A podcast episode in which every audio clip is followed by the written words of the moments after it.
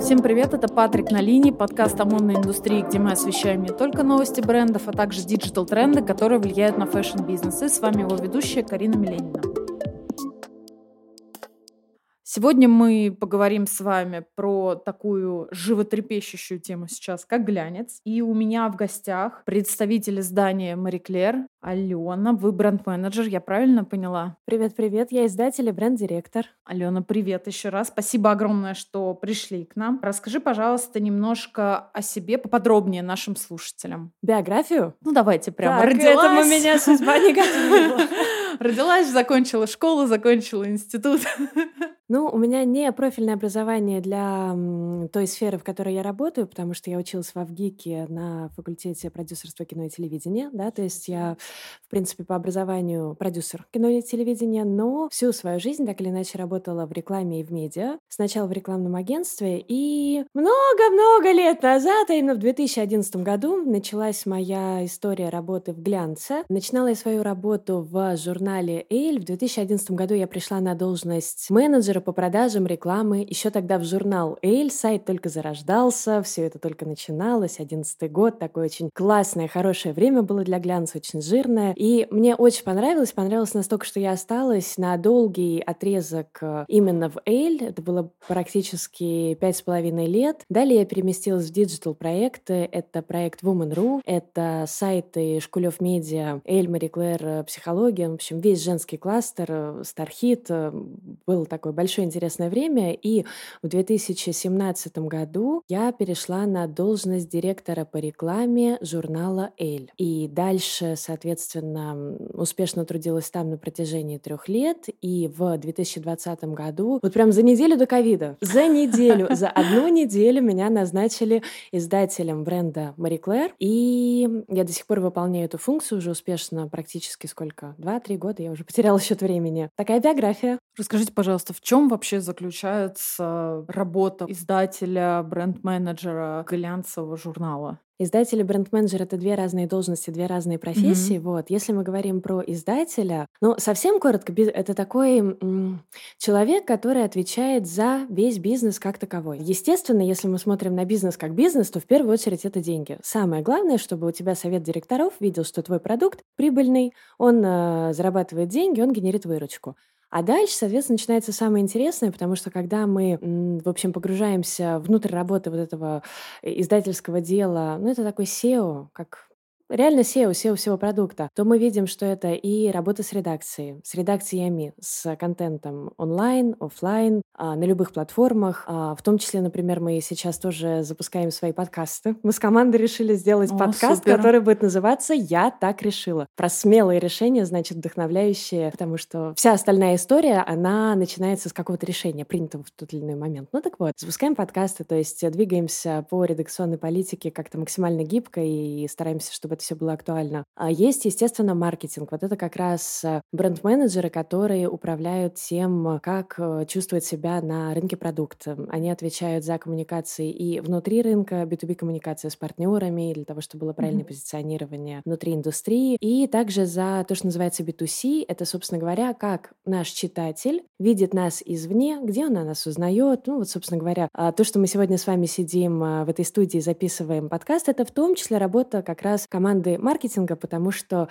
таким образом мы, как Мари Клэр, можем заявить себе, рассказать о нашей повестке, там, о наших ценностях. А есть рекламная служба, которая отвечает за монетизацию, соответственно. Это тоже входит в зону моего контроля, когда мы смотрим на то, каким образом мы можем привлекать деньги, рекламодатели, спонсорство. Такая многогранная работа. Такой вопрос. А запускаете подкаст, я так понимаю, что вы тем самым будете формировать лояльность и тестируете новую площадку, потому что я не особо видела Мари Клэр на подобных площадках. Мари Клэр никогда до этого не делал подкасты, да, только социальные сети, прямые эфиры и радио, радиоэфиры, телеэфиры и подкасты, где мы гости. Mm-hmm. Собственный подкаст — это новый продукт. Да, во-первых, мы хотим попробовать новый канал коммуникации с аудиторией, потому что тот факт, что аудио коммуникация растет, ну, в общем, сомнений нет нет. Буквально сегодня утром я читала новость о том, что Spotify начал...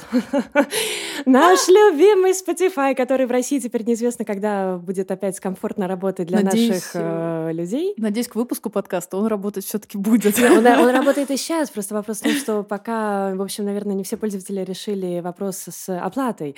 То есть если, условно говоря, эм, мы находим способ, как э, Spotify оплатить, дальше все работает хорошо, никто не блокирует аккаунты, естественно. А, так вот, Spotify, они запустили такую историю, когда их лента начинает э, выдавать короткие нарезки из подкастов по примеру TikTok'а. То есть ты можешь э, провалиться в голосовую ленту, как а в Reels или в TikTok видео, слушать оттуда кусочки аудио, и если ты на что-то залип, ты можешь кликнуть и провалиться в подкаст. То есть это еще раз говорит нам о том, что аудио — это тренд. Clubhouse, то, что произошло с Clubhouse, его бум весной, потом его такие всероссийские похороны летом, сейчас опять снова какое-то оживление на фоне политической повестки. По да? весне, видимо. Да-да-да. Но тем временем я считаю, что даже если конкретно у Clubhouse судьба не сложится, хотя, в принципе, на самом деле, замедление тренда не говорит о его остановке, потому что я-то в Clubhouse верю, в том числе. Но я верю глобально в голос, и подкасты — это как часть голосовой коммуникации, которая совершенно особенная. Это же абсолютно вообще другой,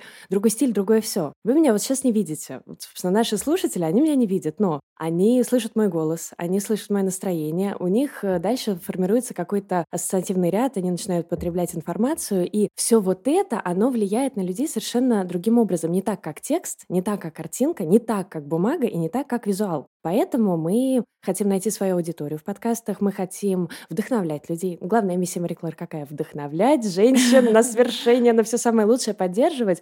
И в подкастах мы будем делать то же самое, я очень в это верю. И со временем, я думаю, что нас ждет успешная монетизация в том числе, потому что для рекламодателей это также может быть интересный формат. Главное, чтобы были люди, которые это захотят потреблять этот контент. Абсолютно, сто процентов. И как только есть живой классный продукт, который слушают люди, mm-hmm. автоматически к этому, ну как бы успех неизбежен. Все. Есть же еще, на самом деле, вы сказали, что Spotify недоступен. На самом деле у нас недоступны также в России Facebook подкаст, но вот моя лента, в принципе, их дистрибьютит. И на Spotify дистрибьютит, ну, по крайней мере, мой RSS-поток, и такие же есть Reels. А теперь я вынуждена сказать, что Мета является экстремистской организацией на территории России, России, и она запрещена, раз уж мы решили про это поговорить. Но а... есть э, интересная вот эта вот история с э, действительно можно ли что-то заблокировать до конца, и несмотря на все блокировки, то, что продолжает работать. У меня есть друг э, Антон Меркуров, интернет-эксперт. Это такой как бы человек, главная функция которого в медиаполе а, примерно раз в неделю рассказывает на федеральных и не только средствах массовой информации о том, что интернет невозможно заблокировать. Невозможно. Ни при каких обстоятельствах, никак. Поэтому, если люди будут хотеть потреблять это с определенной площадкой, они продолжат это делать так или иначе. Возможно, усложнится механика, кто-то выберет для себя новые инструменты, но голос как таковой продолжит жить, как все остальное. Порассуждали мы на эту тему. Давайте двигаться дальше. А, в принципе, изданию Мэри в этом году уже 25 лет. 25, юбилей. Да, это вообще, конечно, цифра совершенно невероятная. Повидали, так сказать, немало. Вообще, какие изменения за эти 25 лет претерпело издание? О, вау, изменилось примерно все.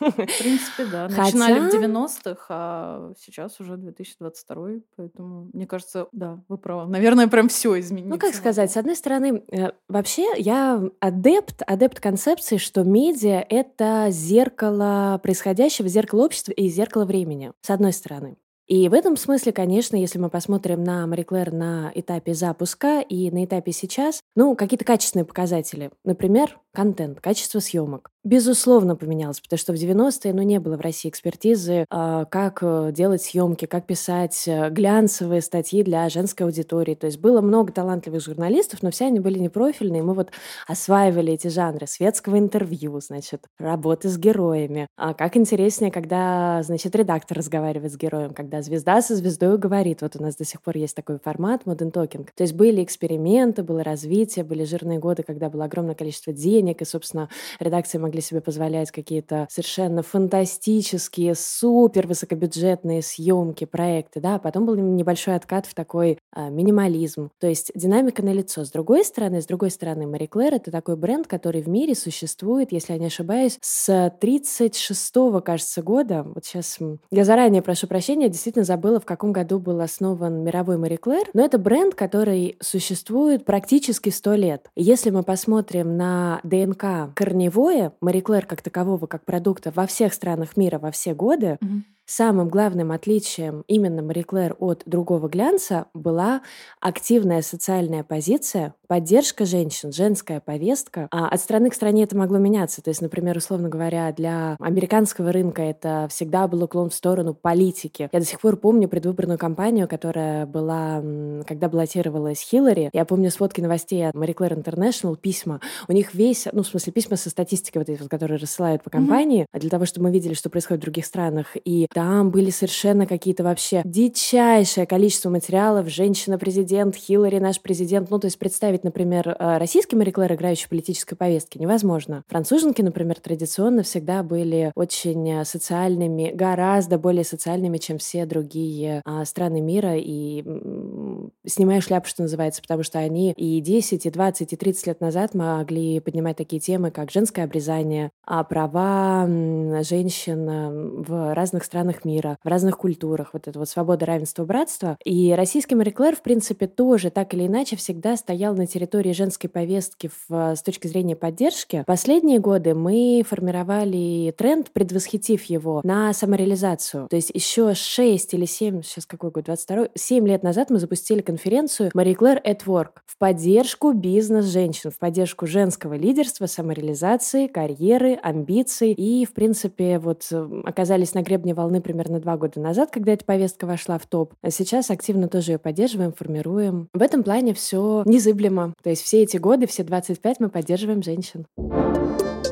Ален, глянец вообще всегда казался таким недоступным. Собственно, название моего подкаста «Патрик на линии» — это отсылка к «Дьявол носит Прада», где Собственно, глянец показан был как таким высокомерным, закрытым обществом, к которому обычному человеку вообще никак не подступиться. Как обстоят э, дела сейчас, в 2022 году? Возможно, конкретизировать. Недоступным для кого? Для, для обычного, ну вот для обывателя. Ну, вот. С точки зрения работы или с точки зрения потребления? Потому что это на самом деле разные вопросы. Для читателей-то, ну как он был недоступен? Всегда для читателя глянец был доступен и наоборот. Он являлся тем самым лучиком, который вдохновлял, э, зажигал, рассказывал, показывал, значит, э, про тренды, про то, как классно одеваться, макияж, эм, Путешествия, всё то есть э, для читателя он всегда был доступен, более чем доступен. Ну, просто есть такой небольшой налет элитарности. И, наверное, да, давай сейчас немножко углубимся. Наверное, для людей, которые так или иначе хотели войти вот в такую модную глянцевую тусовку, не побоюсь этого слова. И всегда был небольшой вот такой налет, наверное, высокомерия, элитарности или чего-то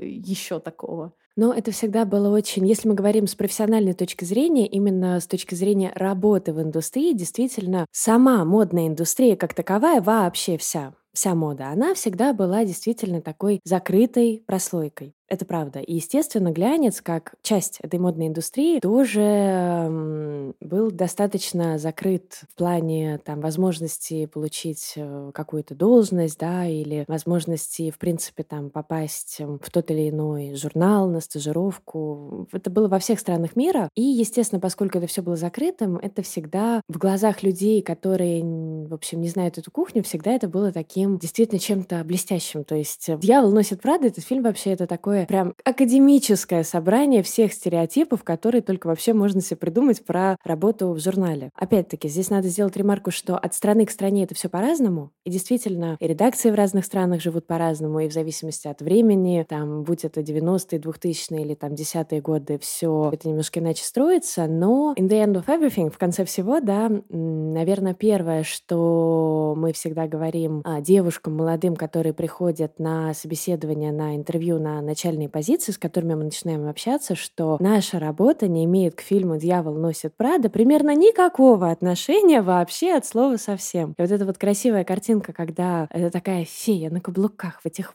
брендах с сумками. Вот собачка с одной стороны, например, какая-нибудь красивая, если это двухтысячный, бокал шампанского, другой, бриллианты, вечеринки. Вот это все к реальной работе редакторов, отдела рекламы, а, отдела маркетинга, вообще любого сотрудника журнала имеет очень непосредственное отношение, потому что на самом деле это тяжелая работа, объемная работа, требующая выносливости. И если вы спросите у любого редактора любого журнала, например, отдела моды, а, что такое неделя моды? Любая.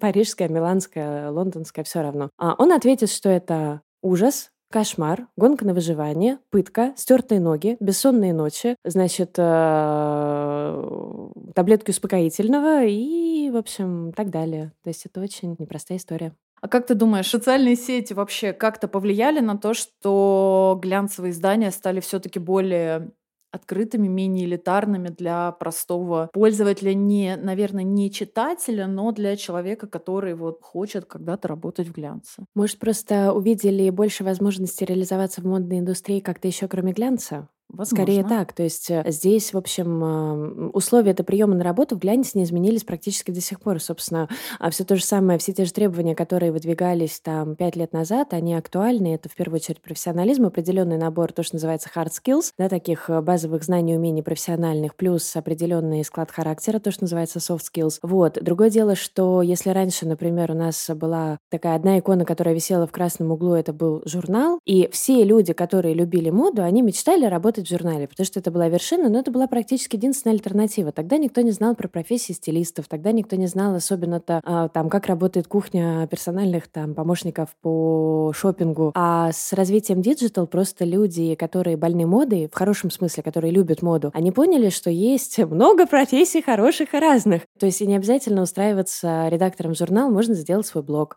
Если ты любишь моду, тебе не обязательно зацикливаться на каком-то, например, одном бренде, входить в штат большого издательского дома и посвящать посвящать себя именно этому направлению, тебе можно писать, например, для разных изданий, как вариант. И в России, не только в России, если у тебя есть там э, другой язык, на котором ты также можешь работать. Ты можешь, э, опять-таки, запустить модный подкаст. Тебе уже не надо садиться в редакцию для того, чтобы делать подкаст. И ты же тоже любишь моду. Поэтому, возможно, произошла диверсификация, и на фоне появления других альтернатив э, исчез в какой-то степени вот этот вот пиетет как к работе в глянце, как к вершине, как последней инстанции, появилась другая реализация. Это очень здорово, это очень хорошо, что творческие люди, молодые люди, люди неравнодушные моде могут выражать себя на разных площадках э, без слияния с тем или иным глянцевым брендом. Такой немножко нескромный вопрос. А как вообще издания относятся к такой вот новой конкуренции в виде блогеров, в виде подкастеров в том числе? Прекрасно, но а, опять-таки все, что помогает возделывать вот эту вот э, общую поляну, назовем это так, mm-hmm. на которой мы работаем, красоты, вдохновения, моды и красивых вещей, и любви к этому всему, это все прекрасно, это здорово.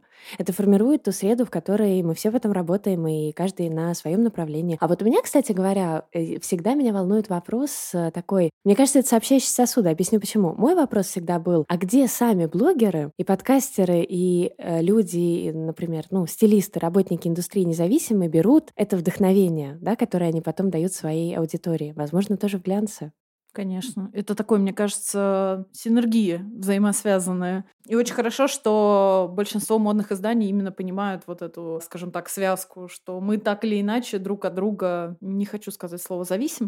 Мы поэтому, независимо да. связаны. Мы связаны. Да. Зависимость это что-то такое, которое накладывает какие-то, ну, или обязательства, или причинно-следственные связи. А здесь это скорее, ну вот сегодня есть э, блогеры и подкасты, завтра у нас будет какое-нибудь новое технологическое изобретение, ну, там, я не знаю. Вот, кстати говоря, хорошее новое поле для самовыражения людей из модной индустрии — это э, метаверс, метавселенной и одежду в метавселенных. Почему нет? То есть сегодня мы говорим о том, что у нас вот есть на территории моды есть глянцевые журналы, сайты, подкасты, блогеры, это визуальный ряд. И есть дизайнеры, которые работают вот в физическом мире. А, собственно говоря, Web 3.0 — это семимильными шагами развития метаверса. И там тоже есть наши цифровые аватары, которые тоже будут во что-то одеваться. Там наверняка будут возникать тоже лидеры мнений. Это такой пост-постмодерн инфлюенсера, да? Вот. И там будут возникать свои связи, и тоже свой какой-то глянец параллельный и очень клевый. И это все добавится вот в этот общий общий клубок глянцевый. И очень радует, что это также открытие новых профессий для людей. То есть 3D-визуализаторы, а, Абсолютно. люди из, э, скажем так, разработки и так далее. То есть все это... Ребята, если Ребята, вы хотите, если вы хотите зарабатывать в ближайшее время очень много денег и готовы немножко переучиться, Web 3.0, Web 3.0. Специалистов не хватает. А, ну, крипта, да, NFT, да, но на самом деле и крипта, и NFT все это требует рук. Вот то, что я слышу да. из э, этой части как бы индустрии, не хватает разработки. Вот прям программисты. Программисты Web 3.0 это сейчас прям как горячие пирожки. Так что, ребята, все идем в IT.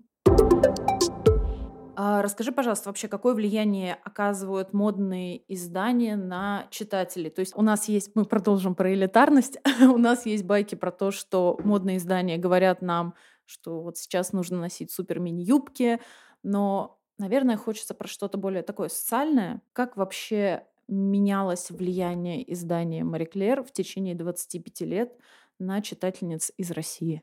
Ой, ну Marie Claire э, в России это вообще судьба такая интересная, с завихрениями, потому что запускался он в одном издательском доме, потом перешел в другой издательский дом, и тоже позиционирование менялось, потому что главные редакторы были разные. Там когда-то это был больше журнал про именно красоту, то есть прям beauty-индустрия, fashion был на втором плане. Потом это все откатилось обратно, значит, мода стала во главе всего. Потом а, вернулись, э, так сказать, к корням, и там примерно вот в горизонте 7-5 э, лет назад начали основной упор делать делать в первую очередь на контент. Ну, а сейчас, сейчас, собственно говоря, поскольку журнал — это, опять-таки, отражение повестки, ну, я, например, да и не только я, сейчас я буду, прям буду банальности говорить, что ну кому интересно читать про 100-500 платье, про 100 пятисотое платье или там про очередную юбку. Но как бы нет, это все уже есть в, во-первых, интернете, во-вторых, в общем-то, люди уже и сами в состоянии юбку-то себе выбрать, ну, в конце-то концов, ну, серьезно.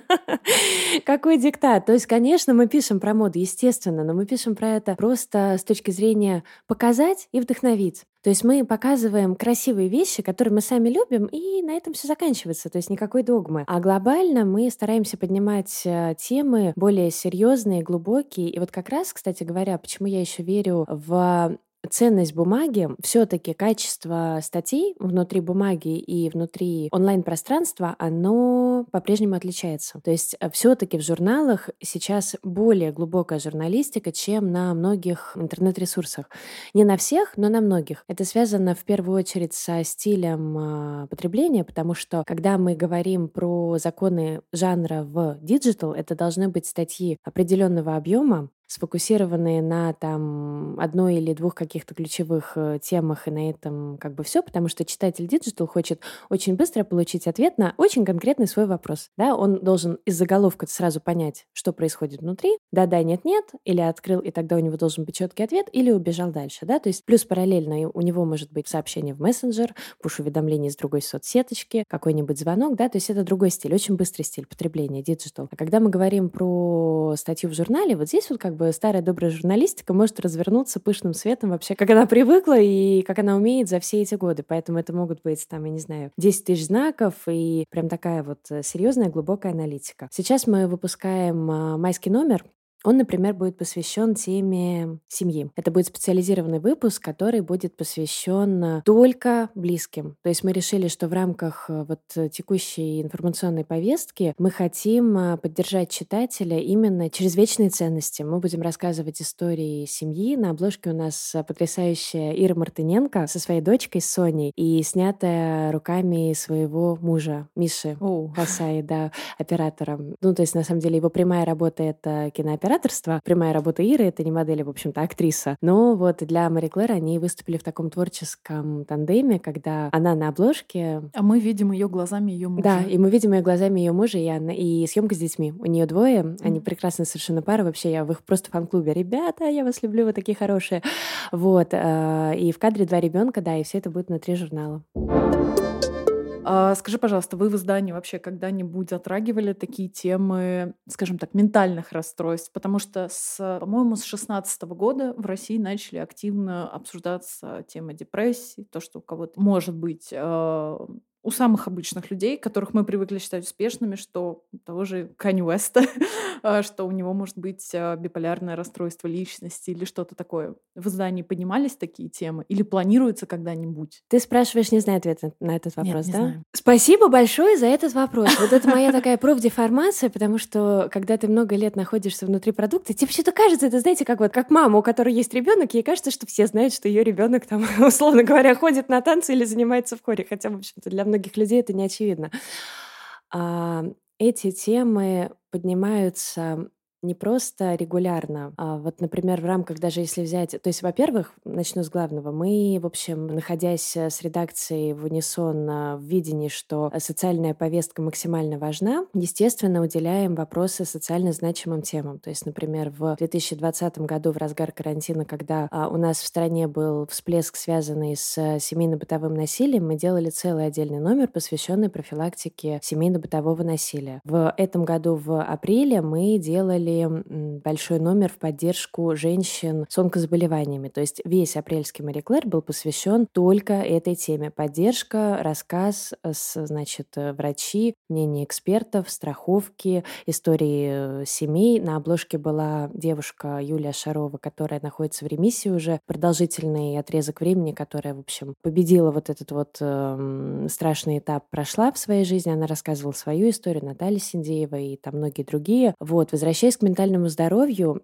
Точно так же на регулярной основе мы так или иначе об этом пишем. Вот сейчас я тебе принесла апрельский номер, в нем две статьи про психологию. Если мы посмотрим в горизонт прошлого года, ярких таких вспышек было две. Первое — это когда в октябре мы делали очень большой материал про шизофрению и как раз а, биполярников и пограничников. Мы делали это в связке с, со специалистами, психиатрами и психотерапевтами, и в том числе история пациентов. То есть мы рассказывали, ну, во-первых, самое главное, естественно, задача — это объяснить и, в общем, осветить, что это вообще такое, потому что люди, они же как бы вот а, склонны бояться, ну, все боятся то, о чем они не знают. Например, вот я вам сейчас расскажу такую вещь, когда я общалась, когда у нас были консультации по шизофрении с представителем одной из фармкомпаний, да, они сказали мне такую вещь, что, а ты знаешь, что по социологическим исследованиям вообще-то все у нас в стране боятся шизофреников? Я такая, да?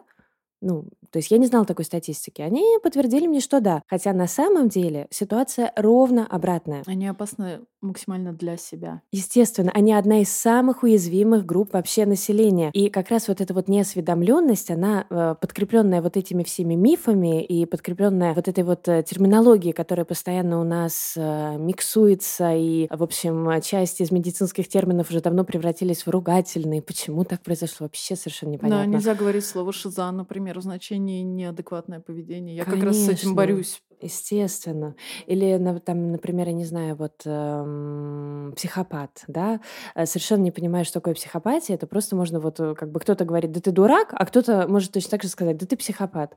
Это совершенно не имеет никакого отношения ни к, ни к медицине, и, во-вторых, естественно, никто не может вот так вот поставить человеку какой-то диагноз, тем более его озвучить, это ну, глупо, неэтично и вообще недопустимо ни по каким параметрам. Вот, но все это надо объяснять. Поэтому вот мелкими шажками мы это делаем. В апреле было два таких больших материала, а весь, ой, не в апреле, в октябре, в октябре mm-hmm. прошлого года, а в ноябре у нас тоже практически весь этот номер был, был посвящен тоже теме ментального здоровья, а, вплоть до героини обложки, потому С что...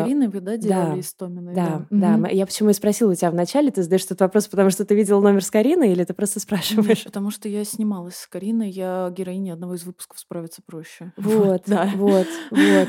А мы как раз, собственно говоря, я очень люблю это YouTube-шоу, и как раз, э, собственно, меня в том числе и нас редакция вдохновила в том числе ее история как таковая. То есть номер же, тема номера, она рождается из как, как всегда из разного. Вот. И мы, в общем, когда сели и задумались, что же мы хотим, почему наш номер должен быть полезным, какую социальную миссию, помимо того, что мы сделаем красивый журнал, мы выполним, что мы людям э, сможем дать полезного и актуального, поняли, что ментальное здоровье — это супер важная повестка. Сразу же первым делом, естественно, я подумала про Карину, потому что она такой один из очень ярких, сильных примеров, когда, в общем, человек с очень э, трудным и многоэтапным путем в итоге смогла не просто взять себя в руки и справиться и вытащить себя из тяжелых состояний, но и нашла в себе силы активно поднимать это в информационном поле, этот вопрос, поддерживать других и развернуть такую очень большую, очень важную социальную деятельность. И причем делает она это, собственно говоря, не там, не как-то разово, да, вот там я сделала камин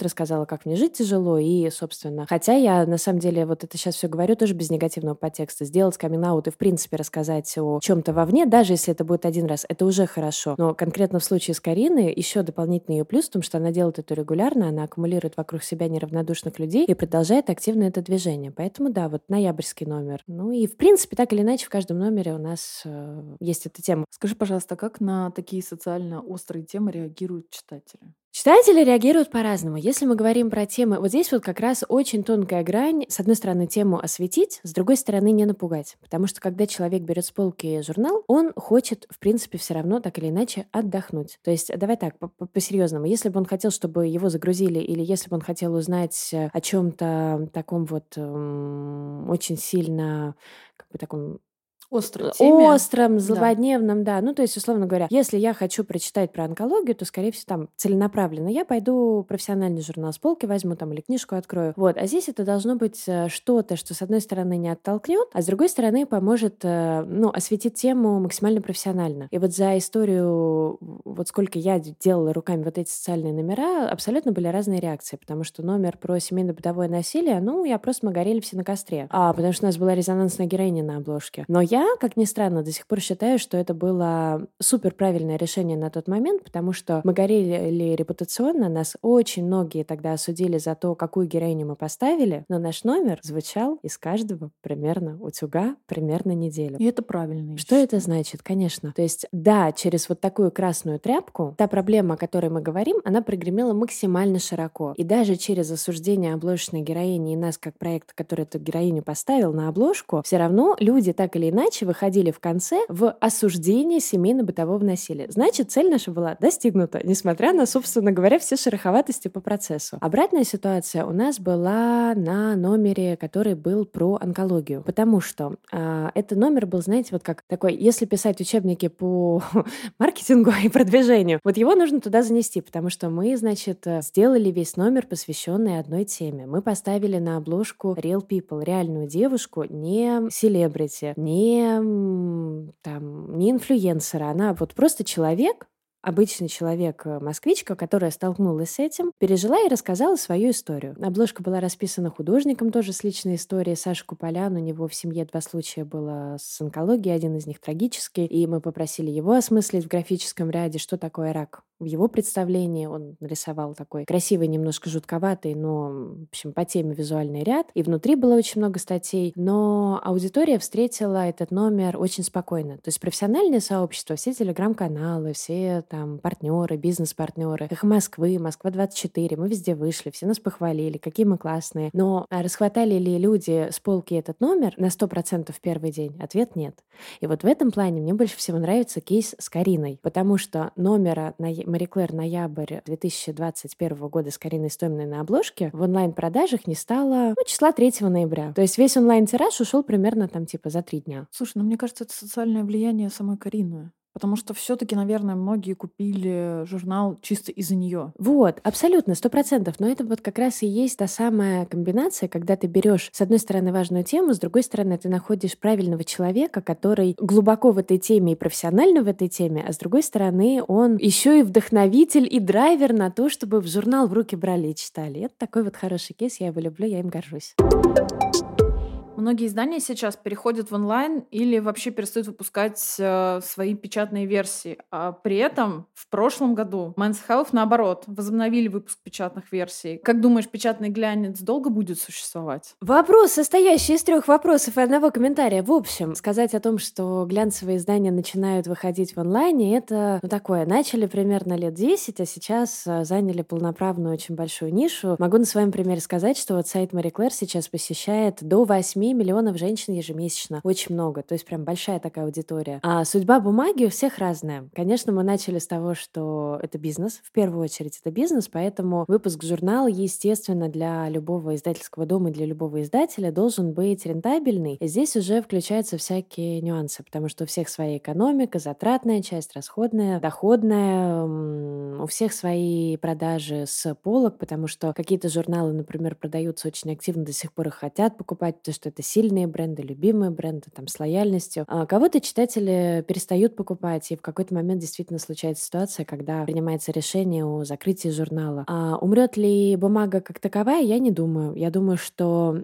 все-таки так или иначе у печатных версий есть э, свои читатели. Они любят именно эту форму, потому что стиль потребления бумаги и онлайна он отличается очень сильно. А во-вторых, конечно же, все-таки ну, в конце концов они голосуют за это рублем. То есть человек, когда... Это же очень такая очень интересная механика. Вот есть э, я, Алена. Вот у меня есть потребность, что сегодня, значит, этой весной носят, например. Или я хочу отвлечься. Я там хочу вот красоты, хочу отвлечься. И дальше у меня есть огромное количество альтернатив. Я могу залипнуть в ТикТоке, сходить э, в какую-то другую социальную сеть, чтобы не давать еще раз дисклеймер. А могу, собственно, понять, что, блин, а мне так нравятся журналы, я так люблю пошуршать страничками, но на этом еще не все. Во-первых, я сформировала запрос, в каком канале я хочу удовлетворить свою потребность. Что со мной происходит дальше? Я или в магазине к полке подхожу, или там открываю какой-нибудь Озон Wildberries, где еще продаются журналы, и там у меня еще раз выбор. У меня, значит, стоит там пять брендов разных, и я беру тот, который обложка мне больше нравится, или которому я доверяю, и дальше я плачу за это деньги. И это вообще другое качество потребления как бы информации информации, которая внутри журнала. А резюмируя, точно останется бумага. Вопрос в каком количестве. Сейчас вот мы записываемся уже в такой момент, когда понятно, что по тем или иным причинам многие глянцевые журналы и женские, и мужские приостановили свою работу в России на неопределенный срок. Я, конечно, верю, что это до поры до времени, и потом может все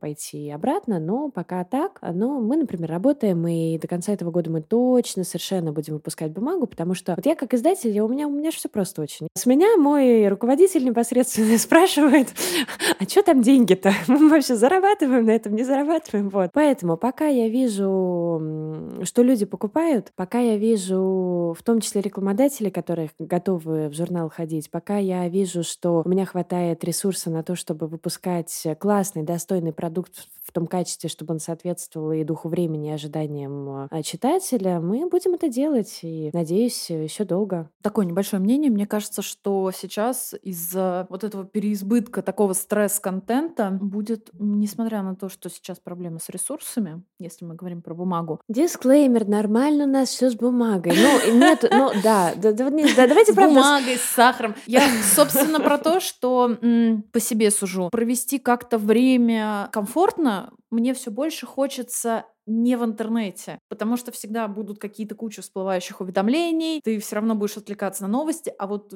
элементарно, да, там в, зале у меня сесть на мое прекрасное кресло, открыть э, журнал, включить музыку, заварить себе чаек, вот это ощущение комфорта, когда ты, ну, пускай даже на час ушел вообще от информационной реальности, оно, так и оно будет иметь еще большую потребность. Я тоже в это верю. Я полностью это разделяю. Мы давно не проводили фокус-групп никаких. Я хотела бы вот сейчас еще раз сделать какую-то свежую фокус-группу, чтобы послушать э, там разное мнение разных людей по этому поводу. Но у меня, собственно говоря, мысли ровно такие же, аналогичные, потому что особенно сейчас количество каналов, э, так сказать, информационных у нас сужается, они все начинают в один цвет окрашиваются. Этот цвет не всегда всех радует, да и, откровенно говоря, уже все большему и большему количеству людей уже и не хочется не то что телевизор включать, а, так сказать, уже и, может быть, лишний раз и новости читать. И в этом плане такая тихая, спокойная гавань, которая поможет э, отвлечь, э, расскажет о чем-то прекрасном, может быть, где-то успокоит, она важна. В этом плане, вот, собственно говоря, например, журнал Psychologist тоже находится в нашем же издательском доме. Я вот, например, считаю, что для журнала Psychologist сейчас наступает не просто ренессанс, а такой вот... Золотое время. Абсолютно, ну, конечно, конечно, вот. И Мари Клэр в этой же плеяде. Некоторое время назад одно глянцевое издание заявило, что отказывается демонстрировать на страницах изделия из меха. Можешь объяснить этот поступок? И это разве не похоже на гринвошинг? Ну, а чего тут объяснять? Ну, наши любимые коллеги это сделали, и молодцы. Я так скажу, все практически игроки перестали публиковать э, натуральный мех э, уже давно. Это случилось практически со всеми журналами, случилось органически, потому что мы помним, что журнал — это в том числе зеркало происходящих событий. И уже давно информационная повестка складывается таким образом, что ну, неэтично, не модно, не хотим и не будем. И, например, кто-то об этом заявил и получил большое по вокруг этого информационное поле. Но если мы посмотрим, например, на выпуски журнала Marie Claire за последние там года два, ну там вряд ли найдется хоть одна натуральная шуба. Может быть, есть, наверное, какие-то рекламодатели, которые там размещались в свое время, да. Но по мне это все случилось органически, и в этом нет какого-то такого большого такого события, стейтмента, что типа, вау, там Земля налетела на небесную ось, глянец больше не публикует мех. Ну, молодцы. Но это соответствует соответствует духу времени и, в общем-то, логичный, понятный, нормальный шаг. А по поводу гринвошинга, ну здесь же тоже, вот опять-таки, почему я и не люблю вешать вот эти вот все лозунги, плакаты, и я вообще, в принципе, не люблю вот этот стиль э, такой радикализма, что вот так и никак. А потому что даже, например, в вопросах искусственного меха, сейчас, конечно, может начаться большой пожар в комментариях, но есть же, например, исследования, которые говорят о том, что искусственный мех э, — это, естественно, намного лучше, потому что не страдают животные, и, в общем, нет никаких за этим ни убийств, ничего. Но, с другой стороны, огромный же вопрос по поводу засорения атмосферы вот этими вот э, пластиком и, в общем-то, остатками этих искусственных шуб, потому потому что мы их научились э, штамповать в немеренных количествах, а утилизировать их пока не научились. разлагаются они очень-очень долго, насколько я знаю. Ну, как примерно пластиковый пакет. Поэтому а вот, наверное, стоит поднимать вслед за искусственным мехом вопрос грамотной и нормальной утилизации этого всего. Так-то, например, одна натуральная шуба служила своей владелице в прежние времена там и по 10 лет, а сейчас э, в гардеробе у модницы, ну, там, я не знаю, 5-7 э, шубок разных цветов, и так каждый сезон, а потом они все отправляются на мусорку, и этот хлам копится, но здесь уже выходим, понимаешь, в осознанное потребление. А у нас есть выпуск, кстати, про устойчивое развитие брендов. Вот я такую внутреннюю рекламную интеграцию проведу.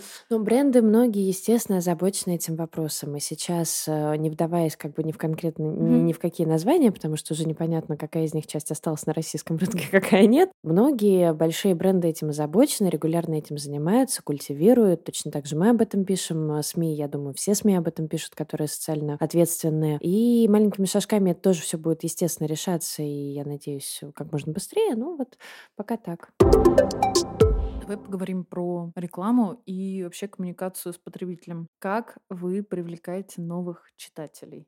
Как мы привлекаем новых читателей? Ну, э, для того, чтобы получить эм, нового читателя, здесь может сработать, по моему личному просто опыту, несколько факторов. Во-первых, человек просто может нас увидеть в точке продаж, ему просто может понравиться обложка и вынос, и даже не зная самого бренда Marie Claire, он может это взять, потому что это просто красиво и вкусно и стильно. А, значит, это, собственно, поэтому задача номер один — это обеспечивать э, хорошую выкладку у журналов. Это прям такая для бизнеса во главе угла это стоит, чтобы максимальное количество магазинов и киосков, где журнал продается, у нас было, и чтобы на полке мы стояли хорошо. В прошлом году, вот в этом году у Marie Claire юбилей, юбилейный год 25 лет, а в прошлом году мы в преддверии юбилея поменяли формат. Мы даже сделали журнал специально больше по размеру, если посмотреть, он сейчас больше всех других глянцевых журналов, даже в сантиметрах. Во-вторых, мы, сде- мы, сде- мы сделали матовую ламинацию на обложку, потому что весь глянец традиционно глянцевый. Нам нужно было как-то, нам хотелось выделиться. Мы сделали, значит, вот эту вот матовую ламинацию. Потом мы а, сделали обложку в такой специальной белой рамочке, чтобы тоже выделяться из этого ряда. То есть это такая была прям продуманная борьба за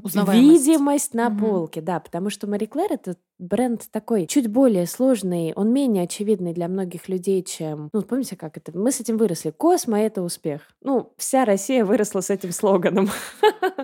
Ну, это правда, вот. Особенно там те, кому сейчас э, около 30. Мы все это помним. Эль, Вок — это все такие очень звучные такие имена. Мари Клэр — это чуть более длинно и чуть более непонятно. Поэтому нам нужно поактивнее, значит, толкаться локтями на полке. Вот, ритейл — это первый момент. Второй момент, конечно, классический awareness, то есть э, это присутствие вот как раз в подкастах, на радиостанциях, на телевидении, в каких-то там профильных конкурсах. Не знаю, это может быть все что угодно, все, что соответствует повестке. В прошлом году мы поддерживали всероссийский конкурс э, дизайнеров и связанных с ними народных промыслов. Там была такая связка, когда на базе исконно русских промыслов разных городов, значит, дизайнеры создавали одежду, предметы декора, и вот был такой конкурс. И мы, значит, были там в составе жюри, собственно, и потом писали большой материал про самых талантливых э, ребят, которые вот работают э, на поле дизайна и э,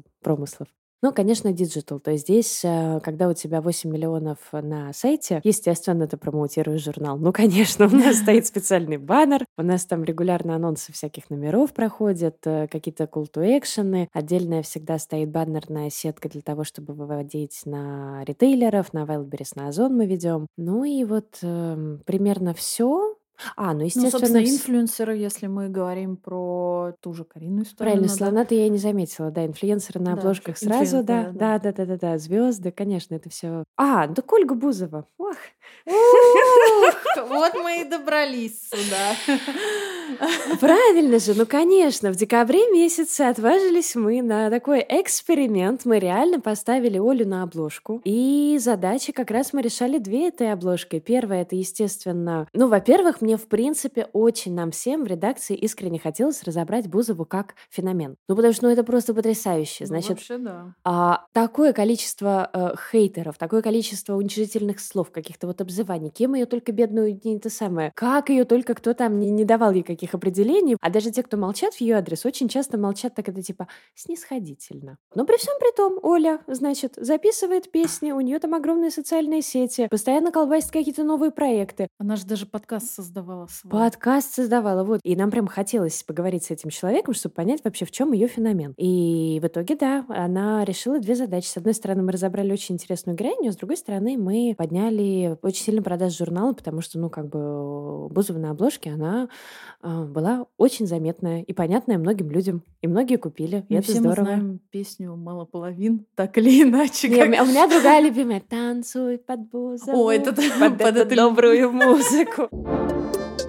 Я, может быть, ошибаюсь. По-моему, предыдущий номер журнала у вас как контент-редактор выступала Ксюша Дукалис. Это было в марте. Да, приглашенный главный редактор. Абсолютно верно. Да, да, то есть это тоже, да, такая с лидерами мнений небольшая коллаборация. Но это была большая коллаборация, потому что на самом деле мы впервые за всю историю Ксению привлекли как именно приглашенный главный редактор номера. Это была часть такого а, большого проекта 360, часть из которого, собственно, уже появилась на полке, часть из которого пока в информационном поле не вышла. Не знаю, выйдет ли уже, будем смотреть. В общем, это был такой большой многокомпонентный клиентный проект, которому я очень рада. И она реально работала же над этим номером, она давала идеи, то есть вот это вот все киберспорт, э, диджитал-модели. Она привнесла много всего свежего. И да, и мы сделали март. Прости, что немного не углублялась. Я правильно понимаю, у вас есть digital подписка на журнал? Платная нет. А у нас есть э, iPad-версия. Журнал дублируется, его можно купить в Apple Store. Ну, там он сколько-то стоит, он продается. Но весь контент на сайте, он полностью бесплатный, но контент сайта — это не контент журнала. Что-то дублируется, что-то нет. На сайте своя редакция абсолютно отдельная, которая делает другие статьи под другие задачи. А, например, есть какие-то, ну, не знаю, программы лояльности для постоянных читателей? Вот как-то, возможно, вы взаимодействуете с ними, с самыми активными, наверное, читателями, может быть, журнала или сайта. Какие-то такие э, самые базовые вещи первые, которые приходят в голову, это, например, за там, если человек хочет подписаться на журнал, например, на полгода или на год, обязательно ему за подписку будет подарок. Мы всегда делаем какие-нибудь классные mm-hmm. подарки, парфюм или какую-то косметику или что-то из аксессуаров такое, ну, действительно интересное, качественное, хорошее. У нас нет возможности покупать э, архивные номера, потому что вот, например, э, откатываясь опять к журналу психологии, у них есть такая интересная опция, а у них можно купить архив номеров, например, подписку за последние полгода. У Мари Клэр так нельзя, но это связано с тем, что наши некоторые номера продаются, ну, типа, до последней копии. У нас очень маленькие возвраты, и мы не можем гарантировать, что там вот тот же номер с э, Кариной, например, или с Ксюшей, они очень быстро разлетелись, и если кто-то меня сейчас попросит купить март, ну, у меня лежит, наверное, один в редакции, но это все, что я могу дать. Марта больше нет, но зато есть апрель. Но, кстати, это очень хорошая идея. У нас есть работа, кстати говоря, вот отвечая на твой вопрос по комьюнити, у нас же отдельное направление, которое мы освещаем в каждом номере, это а, деловые женщины at work. Вот с work комьюнити, с work героинями мы очень в активной связи, у нас есть клуб, мы собираемся на какие-то мероприятия, завтраки там или с брендами, или отдельно. А с читателями такого нет, но это классная идея на проработку. Почему нет? Дорогие слушатели, если вы хотели бы, например, какую-то встречу читателей Мари Клэр, дайте знать, мы обязательно организуем. Алена, спасибо большое, что пришла ко мне на подкаст. Было очень интересно с тобой пообщаться. Карин, спасибо большое за то, что ты меня пригласила. Было очень интересно. Надеюсь, было интересно и тем людям, которые нас послушают. Вау, ребята, если вы дослушали это до конца, вы такие классные! Да, вы такие молодцы, потому что выпуск огромный. А это был подкаст э, «Патрик на линии». Слушайте нас на всех платформах, где вы слушаете подкасты. Ставьте нам оценки, пишите отзывы. И не забывайте, что мы входим в студию подкастов «Толк», поэтому все вопросы и предложения можете писать на infosobaka.talkme.ru. Счастливо! Пока-пока!